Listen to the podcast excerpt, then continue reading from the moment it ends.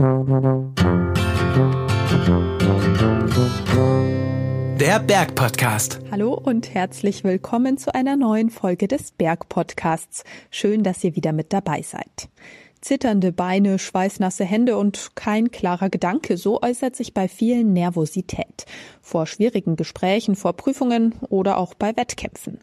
Wie die Nervosität unter Kontrolle gehalten und sogar positiv genutzt werden kann, erklären Profikletterin Hanna Meul und Sportpsychologe Kai Engbert in dieser Folge. Bei sportlichen Höchstleistungen kommt es nämlich nicht nur auf die körperliche Fitness an, auch der Kopf spielt eine bedeutende Rolle. Um mentale Aspekte im Leistungssport geht es im aktuellen Deutschlandfunk Sportgespräch mit Astrid Ravol. Viel Spaß beim Zuhören. Hanna Meul ist fast 20 Jahre alt, deutsche Meisterin im Bouldern und gehört zum Olympia-Fokus-Team des Deutschen Alpenvereins. Ihr Teamkollege Felix Knaup sagt, Bouldern sei wie Tanzen. Schritt für Schritt müsse alles erlernt werden wie beim Tango. Was ist denn Bouldern für Sie? Bouldern ist für mich eigentlich eine ziemlich natürliche Art der Fortbewegung, würde ich sagen. Also jeder klettert irgendwie mal auf einen Baum, ist als Kind auch auf Berge geklettert und ich könnte gar nicht ohne Bouldern, glaube ich. Also ist für mich einfach ein Riesenteil meines Lebens und genau auch eine Art Tanz an der Wand. Ja, was ganz Besonderes auf jeden Fall. Was hat denn das alles mit Knobeln zu tun? Man hat immer verschiedene Probleme. Also man klettert nie das Gleiche.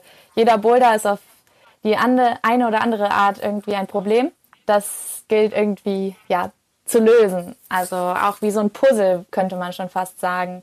Man versucht den Boulder erstmal zu lesen, also vom Boden aus versucht man erstmal zu schauen, ja, wie komme ich denn da am besten hoch, welchen Griff greife ich auf welche Art und Weise und wie drehe ich mich am besten ein und dann versucht man das an der Wand umzusetzen.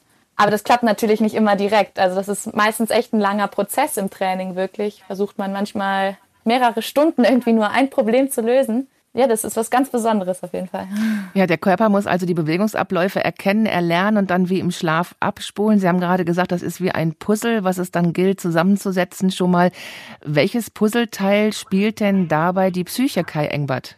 Ja, ich glaube, gerade im Wettkampfbouldern geht es ja auch darum, dass man dieses Puzzle unter Zeitdruck zusammensetzt. Und das ist natürlich immer eine ganz besondere Herausforderung, eine neue Bewegung innerhalb von wenigen Minuten zu erkennen und dann auch durchzuführen. Ich glaube, dieser Zeitdruck beim Wettkampfbouldern, der ist nochmal eine ganz besondere Herausforderung. Kai Engbert ist promovierter Sportpsychologe. Er betreut das Olympia-Fokus-Team des Deutschen Alpenvereins und sorgt für das richtige Mindset-up. Was ist denn genau das richtige Mindset-up für Kletterer?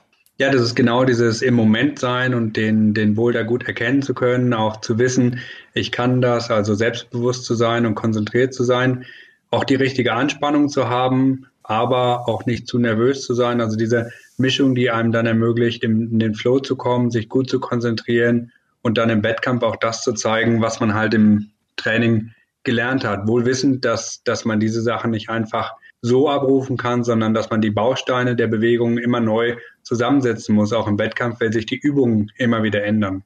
Sie selbst waren ja Kanute. Gibt es in den unterschiedlichsten Sportarten unterschiedliche Mindset-Ups?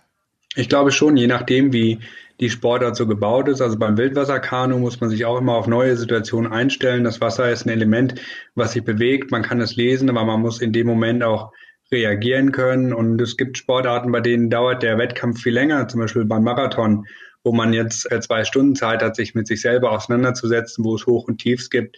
Ich glaube, da unterscheiden sich die jeweiligen Sportarten wie aggressiv man sich einstellen muss und auch wie lange man diese Einstellung aufrechterhalten muss. Gibt es unterschiedliche Charaktere, auf die Sie dann individuell eingehen müssen? Ja, ich glaube, jeder Sportler muss für sich erstmal gucken, dass seine Persönlichkeit sein Ausgangspunkt ist, mit dem er in Wettkämpfe geht. Und das versuchen wir dann in der Sportpsychologie und im mentalen Training einfach zu verbessern. Da versuchen wir halt noch ein paar mehr Prozent rauszuholen. Es geht also gar nicht darum, ein Setup zu entwickeln und das auf alle Sportler drüber zu stülpen, sondern der Ausgangspunkt ist wirklich so der jeweilige Sportler, der Typ, wie aggressiv bin ich von meiner Grundeinstellung, wie selbstbewusst bin ich von meiner Grundeinstellung, wie gut schaffe ich es auch, mich zu konzentrieren, um da dann quasi individuell die richtigen Schrauben zu drehen. Sie arbeiten auch mit Hannah Moll zusammen und wir haben natürlich vorher geklärt, dass die Athletin den Psychologen ausnahmsweise hier von seiner Schweigepflicht entbindet, sodass wir also frei sprechen können. Frau Moll, was für ein Typ sind Sie? Wie selbstbewusst gehen Sie in Wettkämpfe und wo kann Ihnen der Sportpsychologe Kai Engbert helfen? Ich würde mich eher als einen sehr nervösen Typ bezeichnen. Also ich liebe Wettkämpfe, ich liebe den Adrenalinkick und die Nervosität, aber besonders früher hatte ich echt, also in, bei Jugendwettkämpfen, ein großes Problem mit Nervosität umzugehen. Besonders dann in Finalsituationen, wo man wirklich ganz alleine auf der Matte steht, versuchen muss, ruhig zu bleiben. Ja, und da hatte ich die größten Probleme irgendwie. Und das ist natürlich wichtig, irgendwie das zu lernen, in den Griff zu bekommen und positiv für sich selber zu nutzen. Ja, und da ähm, habe ich halt ziemlich viele Methoden schon ausprobiert im Training, Welche? wie ich am besten damit umgehen kann.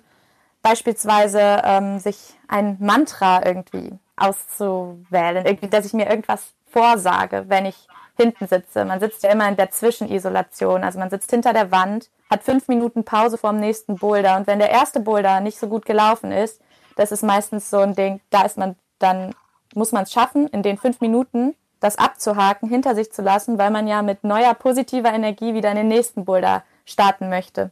Und da ist es dann ganz wichtig, dass ich versuche, mich zum Beispiel an positive Trainingserfolge oder auch Wettkampferfolge zu erinnern, mir ein Bild vor Augen zu rufen und mich praktisch in meiner Blase zu befinden. Und das erfordert schon auch viel, viel mentales Training. Und genau, da habe ich dann auch mit dem Kai dann zusammengearbeitet. Und das ist auf jeden Fall wichtig. Auch mit, würde ich sagen, der entscheidendste Aspekt im Wettkampf dann tatsächlich. Verraten Sie Ihr Mantra?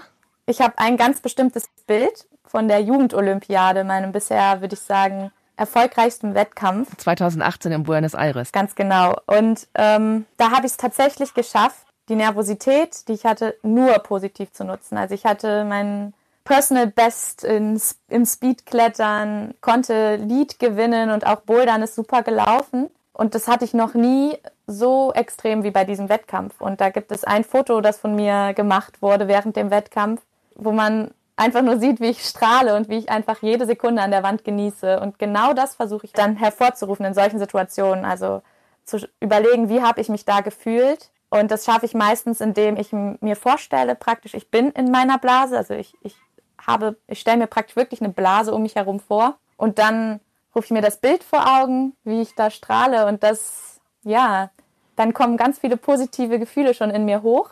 Auch jetzt gerade, wenn ich so drüber rede. Und das pusht dann nochmal, auf jeden Fall. Sie haben gerade noch äh, zwei andere Disziplinen des Kletterns benannt. Das will ich kurz aufklären. Einmal ein Speed-Klettern, also das ganz schnelle nach oben Klettern auf einer vorgegebenen Strecke und das Lead-Klettern, wobei man sich dann am, am Seil gesichert hat. Das sind zwei unterschiedliche Disziplinen nochmal, die Bouldern ergänzen. In allen dreien gibt es olympisch jetzt dann auch einen Combined-Wettbewerb bei den Olympischen Spielen in Tokio im Sommer, wenn sie denn stattfinden. Aber ich möchte ganz gerne nochmal eben zu Ihrem Mantra beziehungsweise Ihrem positiven Mentalbild, was Sie gerade so plastisch beschrieben haben, zurückkehren. Herr Engbert, dieses Fokussieren und dieses Nacherleben, Wiedererleben positiver Ereignisse, ist das so stark, dass das die Nervosität dauerhaft senken kann? Ich glaube, Anna hat ja ganz gut beschrieben, dass sie eine Kombination aus ganz vielen unterschiedlichen kleinen Techniken ansetzt, um den Wettkampf als was Positives zu erleben. Und mir ist ganz wichtig, immer mit meinen Sportlern zu überlegen, wie kann ich in eine positive Wettkampfstimmung kommen und nicht gegen die Nervosität ankämpfen oder sowas. Also dieser Kampf gegen die Nervosität, wie der Wettkampf manchmal dargestellt wird, das halte ich für nicht sinnvoll, weil je stärker ich gegen irgendwas kämpfe, desto mehr kommt es ja dann auch wieder. Und Hannah hat eigentlich mit ihrem Mantra ganz gut gezeigt, dass sie nicht nur Sätze sich vorsagt, sie sich an ihre Stärken erinnert oder so, sondern dass es auch Erinnerungen sind, die sie nutzt. Und das ist was, was ich als sehr, sehr positiv finde, weil die meisten Wettkampfsportler haben ja sehr positive Wettkampferinnerungen an bestimmte Seiten des Wettkampfes, an Wettkämpfe, die gut gelaufen sind und so weiter. Und diese Erinnerungen dann auf der körperlichen, auf der visuellen Ebene, in der Visualisierung oder auch im Selbstgespräch sich selber zu sagen, das ist natürlich eine gute Sache, um auch den Körper und das Körpergefühl wieder dran zu erinnern. So hat sich das damals angefühlt, als ich da gebouldert bin. Über diese Kombination aus Wörtern, Bildern auch kleinen Ritualen äh, kriegt man dann eigentlich ein Gefühl hin, was eine positive Nervosität ist. Also eine Nervosität, die den Körper schon aktiviert, aber die alle inneren Ampeln quasi auf Grün stellt, dass man sagt, ja, jetzt will ich da rausgehen und zeigen, was ich kann. Muss jeder vielleicht auch im Alltag für sich selbst diese positiven Bilder und auch die Sätze, die motivieren, finden? Oder gibt es für, ich sag mal, Berufs- oder Prüfungssituationen nützliche und hilfreiche Strategien, die Sie so auch empfehlen könnten? Ja, ich glaube, es ist immer wichtig, dass man das für sich selber findet, aber bestimmte Richtungen können schon helfen. Also viele Menschen sehen schwierige, herausfordernde Situationen eher als Prüfungen und haben Angst davor, die in den Sand zu setzen, sind also, wie wir in der Psychologie sagen, eher misserfolgsängstlich und das konnte man zeigen, dass das eher dazu führt, dass eine negative Nervosität kommt. Also sich vor Prüfungs-, vor herausfordernden Situationen, ob das Vorträge, ob das schwierige Gespräche und so weiter sind, immer überlegen, was ist das, was ich erreichen möchte, was ist der Erfolg, den ich finden möchte. Das kann sehr gut helfen, um äh, ein positives Mindset für die Situation äh, sich auszumalen. Also vor dem Heiratsantrag zu überlegen, wie fühlt es sich an, wenn sie Ja sagt und nicht sich zu überlegen, wie würde es sich anfühlen, wenn sie Nein sagt. Frau Meul, haben Sie durch diese Technik Ihre Nervosität schon ganz besiegen können oder hilft es Ihnen einfach, diese Nervosität zuzulassen und eben nicht überhand gewinnen zu lassen?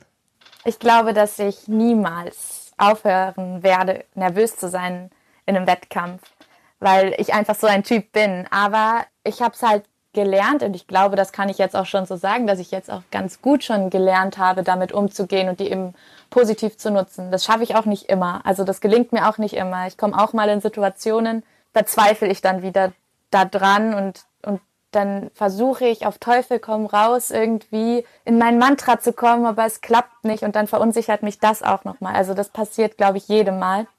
Grundsätzlich habe ich es so wirklich geschafft, eigentlich auch Freude an der Nervosität zu finden. Also am Anfang war das für mich wirklich schwierig damit umzugehen, aber jetzt mittlerweile brauche ich diese Nervosität auch einfach.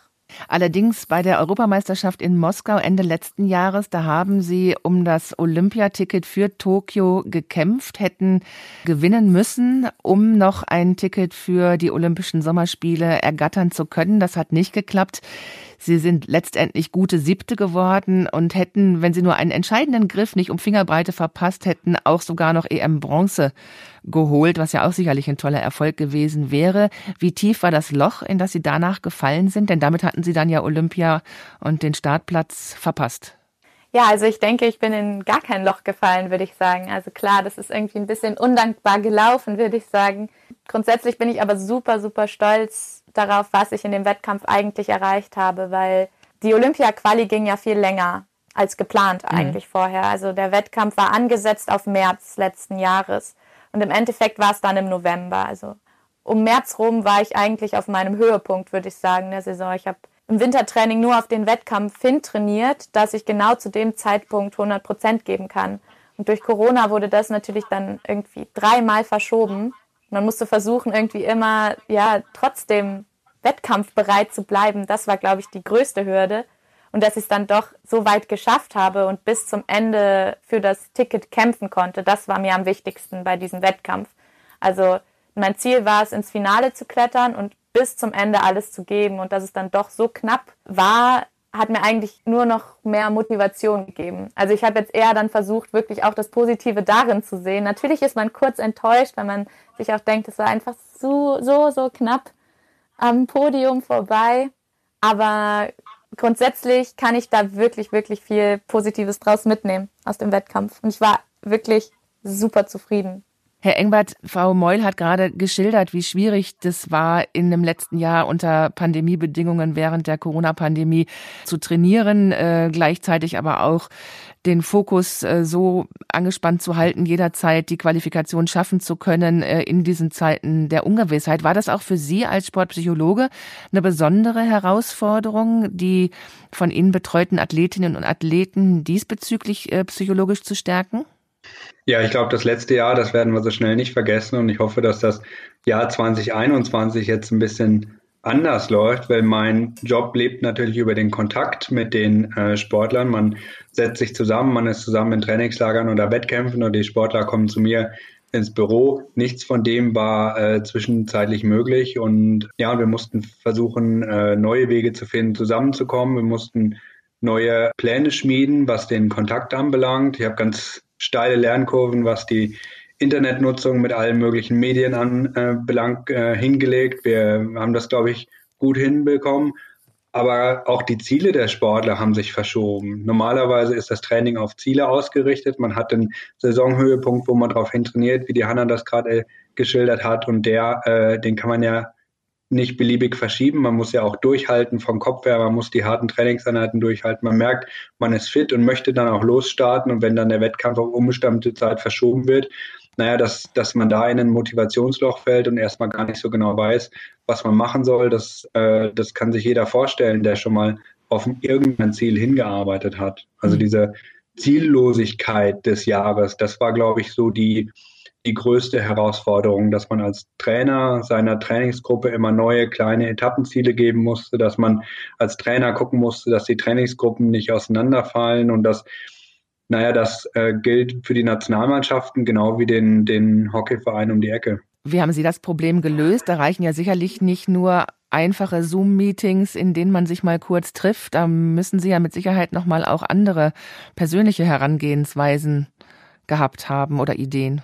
Ich glaube, was äh, total positiv war, ist, wenn Trainer den Kontakt zu ihrer Gruppe kontinuierlich gehalten haben. Also wenn sie zum Beispiel über Zoom gemeinsam sich gedehnt haben, über Zoom Challenges gemacht haben und so weiter. Und das nicht nur einmal passiert ist, sondern dass ein konstantes Miteinander war. Dann haben sich die Gruppen zusammengerauft und sind dann als Trainingsgruppe durch die Krise gegangen. Und da habe ich jetzt so in den Mannschaften, mit denen ich zusammenarbeite, einige ganz, ganz tolle Beispiele, wo äh, die Sportlerinnen und Sportler dann auch gemerkt haben, hey, es macht Spaß. Obwohl wir uns jetzt nicht sehen, obwohl wir nicht auf den Platz oder an die Kletterwand gehen können, haben wir trotzdem äh, eine Challenge, wer die meisten Klimmzüge oder wer die meisten äh, Liegestütz schafft und dann sitzt man danach quasi virtuell noch zusammen. Also das fand ich ganz witzig, wie kreativ man dann doch zu Hause Training machen kann und wie man dann Kinder und Jugendliche zusammenhalten kann. Mhm. Weil nicht jeder äh, Hobbysportler ist ja so leistungsmotiviert wie jetzt beispielsweise die Hanna.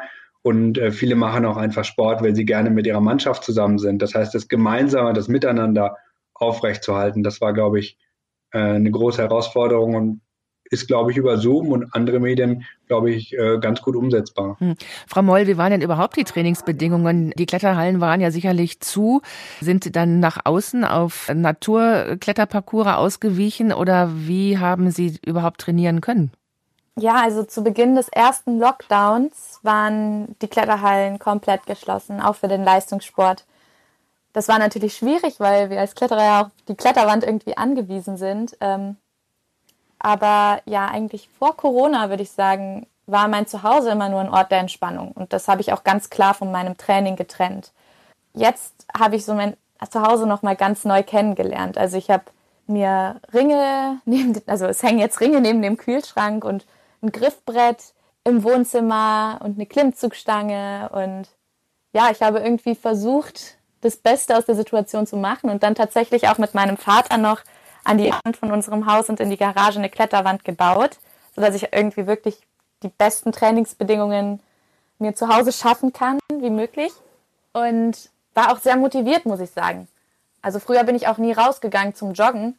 Das habe ich eigentlich, würde ich sagen, wirklich gehasst. Und ja, dann, dann bin ich einfach mal raus. Dann bin ich raus in den Wald. Ich war so motiviert wie fast noch nie im Training, würde ich sagen, weil ich einfach mein Zuhause so neu entdeckt habe und habe wirklich jeden Tag Sport gemacht. Ja, das war auch mal eine ganz interessante Erfahrung und auch eine positive Erfahrung dann. Schwingt ein wenig Erleichterung auch mit, jetzt nicht in dieser unsicheren Pandemiezeit nach Tokio reisen zu müssen? Also sind Sie ein Stück weit froh, dass Ihnen durch die verpasste Olympia-Qualifikation diese Entscheidung, fahre ich oder fahre ich nicht, abgenommen worden ist? Ich glaube, wenn ich mich qualifiziert hätte, hätte ich mir die Frage gar nicht gestellt. Also Olympia ist mein, mein absolutes Traumziel. Und ich glaube, wenn ich das erreicht hätte, dann wäre ich mir zu 100% sicher gewesen, okay, ich will starten. Und ich tue alles, um sicher starten zu können. Wenn das eine frühzeitige Impfung oder ja, man weiß nicht, wie es gehandhabt wird, aber wenn das das bedeutet hätte, dann hätte ich alles dafür getan, dass das funktioniert. Dafür brenne ich wirklich. Einige Nationen überlegen ja derzeit und haben auch schon angefangen, ihre Olympiastarter ähm, bevorzugt zu impfen, also noch vor äh, älteren Menschen, noch vor Pflegepersonal und medizinischem Personal. Klar die Prämisse ausgegeben, dass Leistungssportler bevorzugt geimpft werden sollen und manche setzen das auch tatsächlich schon um. Wie finden Sie das? Wie ist Ihre Haltung dazu? Also ich finde fände es super, wenn das in Deutschland auch so wäre, dass Sportler, Leistungssportler bevorzugt geimpft werden. Dadurch ähm, sind international, internationale Wettkämpfe und Reisen natürlich auch ja, realisierbarer irgendwie. Jetzt Weltcups haben stattgefunden letztes Jahr, aber es waren praktisch eigentlich Europacups. Also es waren kaum Nationen außerhalb von Europa da. Und ähm, ja, so, so Wettkämpfe zu starten, da hat man ja auch nicht so wirklich das Gefühl, ob man das jetzt ernst nehmen kann oder nicht. Natürlich versucht man irgendwie immer, das so ernst zu nehmen, wie es geht, weil es eben keine andere Möglichkeit gab, aber ganz gleichzusetzen ist es eben nicht.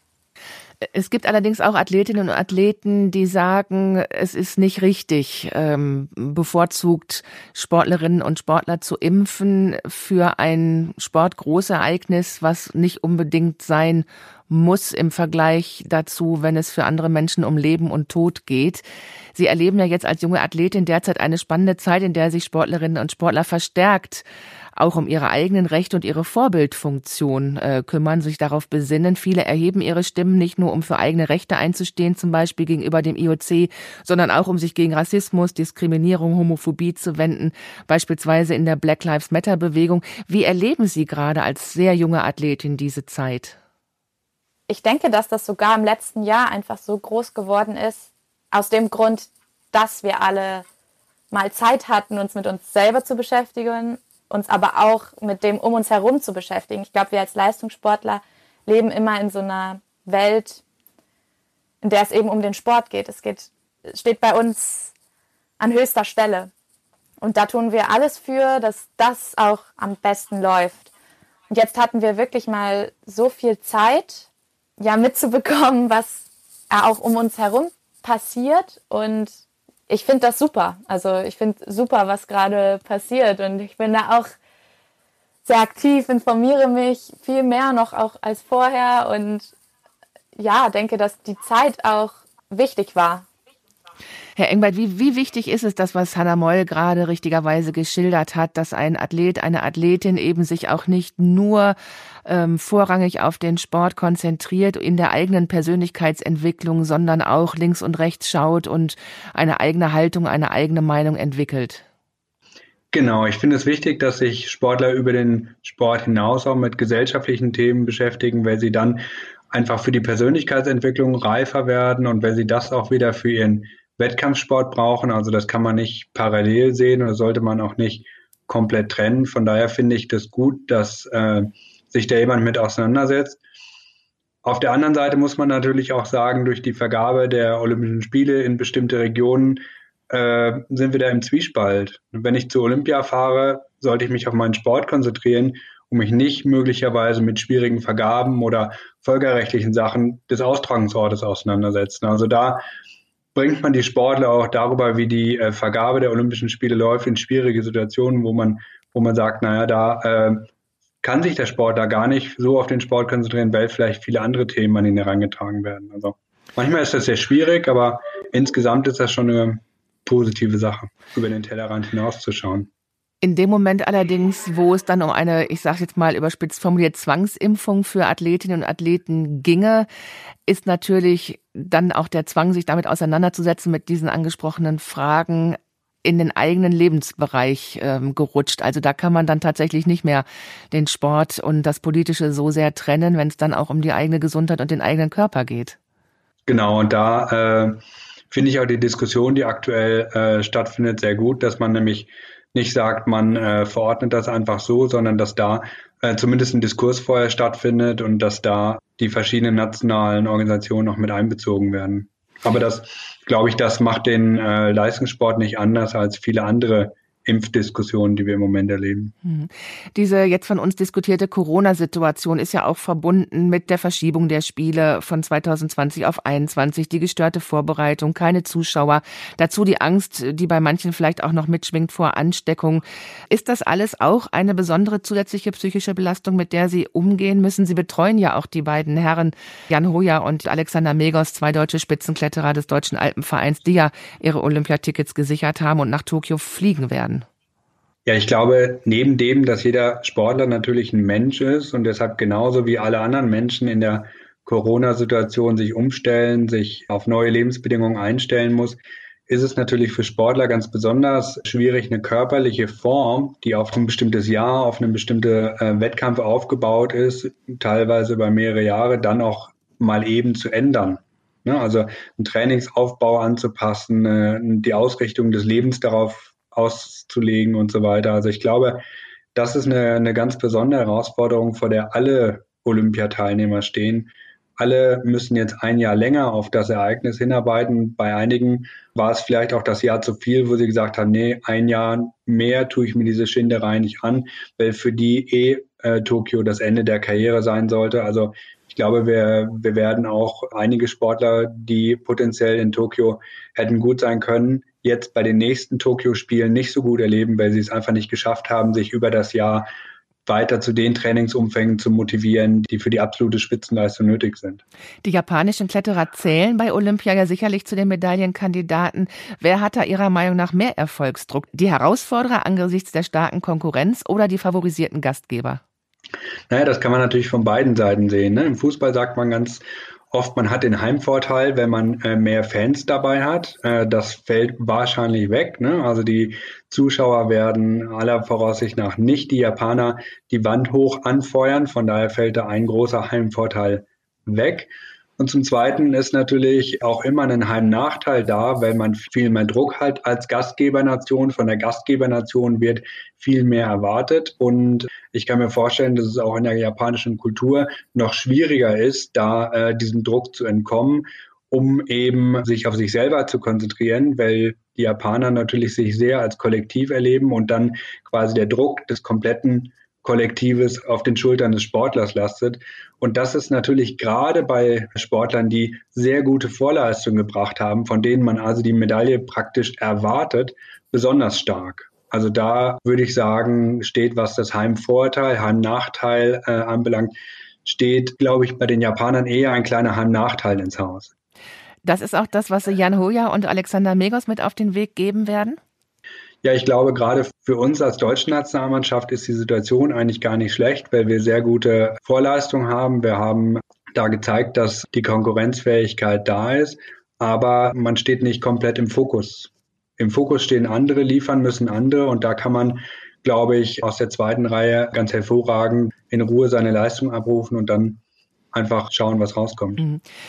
Frau Meul, bei den Olympischen Spielen in Tokio wird es ja einen neu geschaffenen sogenannten Olympic Combined Wettkampf geben, also eine Art Klettertriathlon aus den schon vorhin genannten Disziplinen Speed, Bouldern und Lead.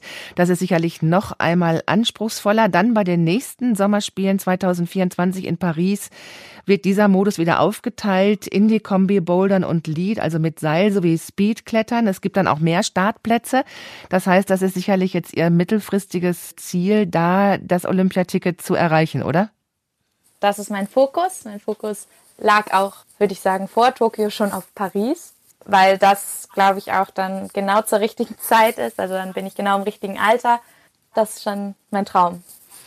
Jetzt in Japan müssen ja alle drei Disziplinen gleich gut beherrscht werden im Grunde, dann in Paris nicht mehr. Was ist Ihre Lieblingsdisziplin und wo werden Sie dann, wenn, an den Start gehen? Meine Lieblingsdisziplinen, würde ich sagen, mhm. sind Lied und Bouldern. Also da würde ich mich auch gar nicht spezialisieren wollen. Deswegen kommt mir das dann ganz zugute in Paris. Mhm. Dann würde ich auch da am liebsten an den Start gehen. Und dann ist natürlich die Vorbereitung vergleichsweise auch einfacher, als wenn man sich dann doch breiter aufstellen und dann nochmal auch anders trainieren würde, oder? Ja, richtig. Also die Vorbereitung war eine ganz andere und auch nicht vergleichbar zu den letzten Jahren irgendwie. Das ist eine ganz neue Sportart, würde ich sagen, im Klettern, die da erschaffen wurde durch Olympia.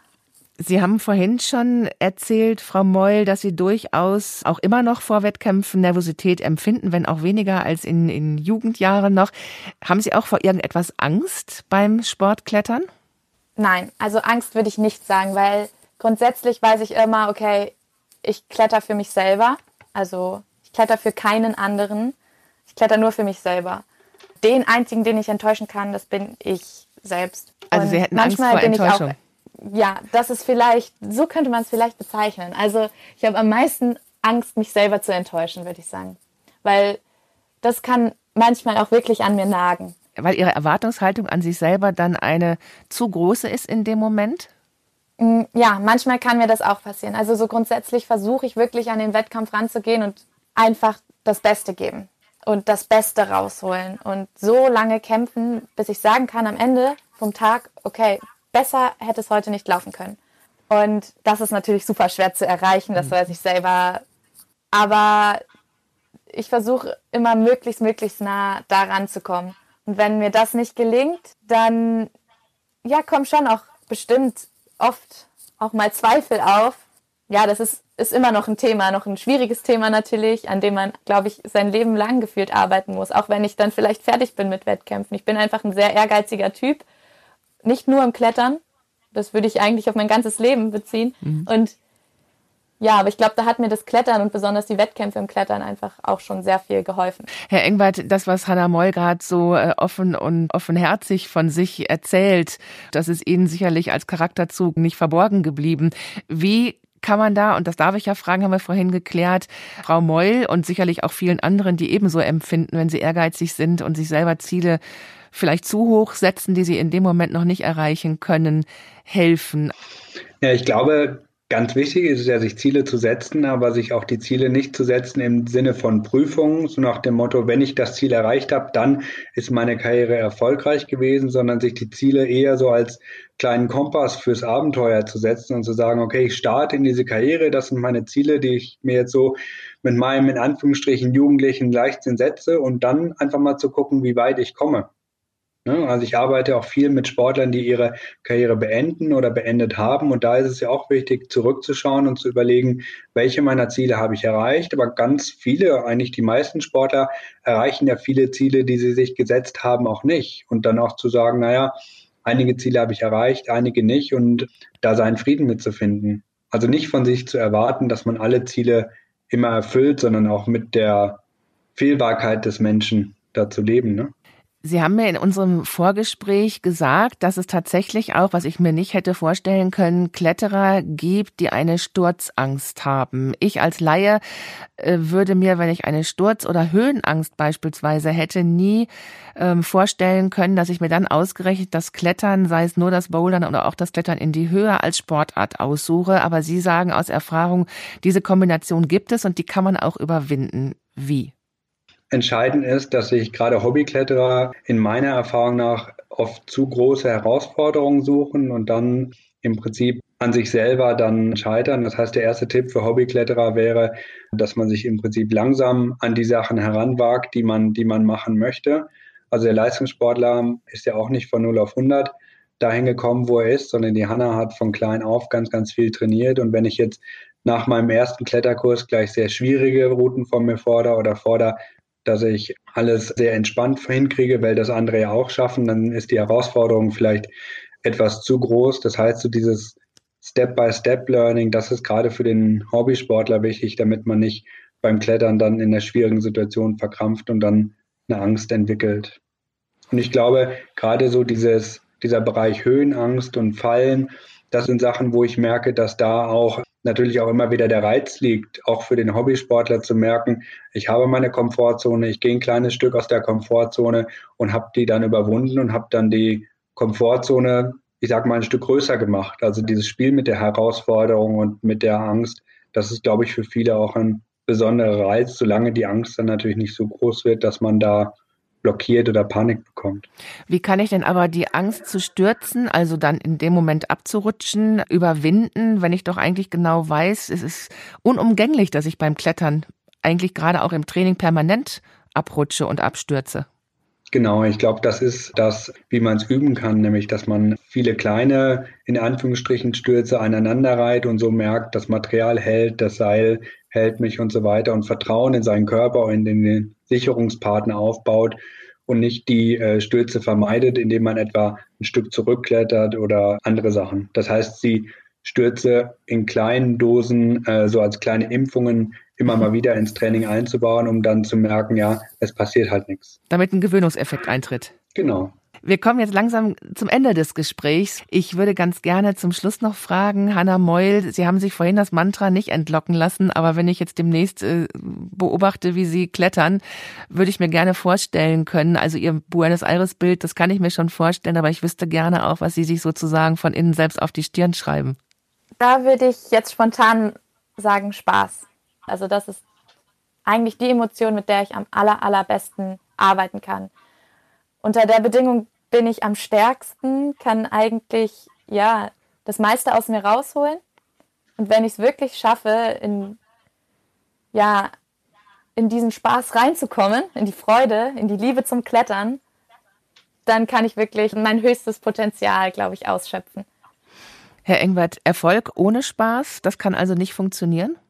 Ja, zumindest nicht auf Dauer, oder? Also ich glaube, dass der Spaß schon, schon dazugehört und wenn ich als Sportler keinen Spaß mehr auf den Sport habe, in den es mich rein verschlagen hat, dann ist das eine schwierige Situation, weil es natürlich in vielerlei Hinsicht oft auch mein Beruf ist. Ne? Und, und diese Situation, die erleben manche Sportler und da, das ist gar nicht so einfach, seinen Sport zu machen, wenn der Spaß nicht mehr da ist. Von daher würde ich jedem empfehlen, den Spaß eigentlich in den Vordergrund zu stellen, weil das aus meiner Sicht der Sinn an der Sache ist. Ne? Also man kommt ja nach dem Klettern eh wieder runter, also warum sollte man, wenn es keinen Spaß macht, nicht gleich unten bleiben?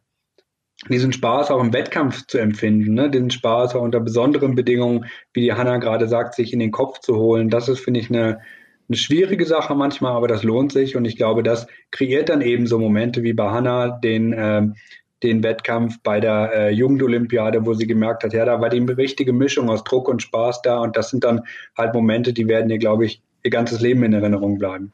Das war das Sportgespräch mit Sportkletterin Hanna Meul und dem Sportpsychologen Kai Engbert, der das Olympia-Fokus-Team des Deutschen Alpenvereins auf dem Weg nach Tokio und Paris betreut. Danke fürs Zuhören, sagt Astrid Ravol. Wenn Sie möchten, können Sie diese Sportgesprächsfolge gerne auch als Podcast abonnieren oder auf unserer Webseite www.deutschlandfunk.de-sport nachhören. Und damit sind wir auch schon am Ende unserer Berg-Podcast-Folge angekommen. Ihr habt's gehört, weitere spannende Interviews aus der Welt des Sports gibt es immer sonntags im Deutschlandfunk Sportgespräch. Und wenn ihr mehr zum Thema mentale und körperliche Gesundheit beim Bergsport erfahren wollt, schaut euch doch mal die DAV-Kampagne Spüre dich selbst an. Gemeinsam mit unserem Partner Bergader haben wir Tipps, Infos und Anregungen rund um das Thema gesundheitsorientierter Bergsport zusammengestellt. Ihr findet das Ganze unter www.alpenverein.de slash spüre mit ue minus dich minus selbst. Beim Bergpodcast erwartet euch in der nächsten Folge ein spannender Einblick in die Kartografie des Alpenvereins. Wir freuen uns, wenn ihr dann wieder mit dabei seid. Bis dahin bleibt gesund, tschüss und auf Wiederhören. Der Bergpodcast.